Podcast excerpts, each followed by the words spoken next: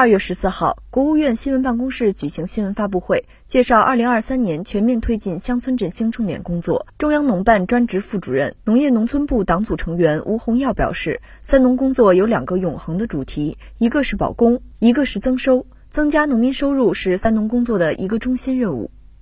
三农工作有两个永恒的主题，一个是保供，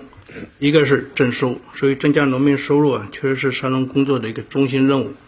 对此，今年一号文件做出了部署安排，重点抓好这个四个方面：一是要稳定就业，增加一块儿，所以我们将强化各项稳岗纾困的政策落实，提高就业技能，增加就业岗位，创造就业机会，稳定农民工就业。目前我们调查，超过四分之三的农民工在省域内就业，超过一半。在县域内就业，要顺应这种趋势，要发展比较优势明显、带动能力强、就业容量大的县域富民产业，带动农民就近就地就业创业。第二是经营增效提升一块儿，我们将深入开展新型农业经营主体提升行动，带动小农户合作经营，共同。征收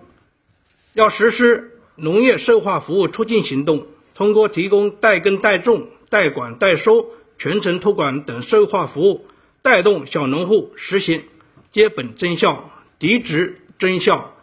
营销增效。三是财产收入挖潜一块，我们将深化农村土地制度改革，扎实搞好确权，稳步推进赋权，有序实现活权。赋予农民更加充分的财产权益，创造条件增加农民财产收入，让农民更多分享改革的红利。四是转移收入要拓展一块儿，我们将继续加大强农、惠农、富农的政策力度，逐步的提高农村社会保障水平，稳步增加对农民的补助补贴，筑牢社会安全底网，让人民群众腰包越来越鼓。热纸越过越红火。新华社记者北京报道。